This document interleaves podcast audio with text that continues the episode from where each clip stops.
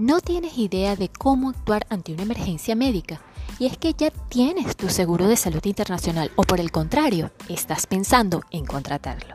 Esta información sin duda es muy importante. Quédate y escúchanos.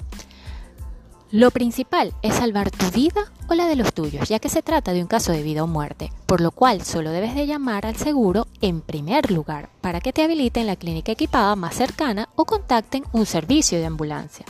Ahora bien, ¿Qué debes tener a la mano en tu teléfono móvil o email?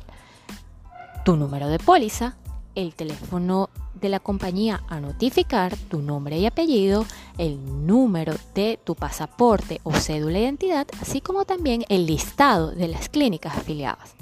En caso de no poder comunicarte, ve directo a la clínica y desde allá te comunicas. En la mayoría de los casos tienes hasta 72 horas para notificar en caso de que seas tú el afectado y estés inconsciente. En estos casos puede aplicar todavía la carta de garantía o el pago por reembolso. Espero toda esta información te sea de la mayor utilidad y nos escuchemos en un próximo episodio. Y recuerda, soy arroba Mac Asesor Seguros.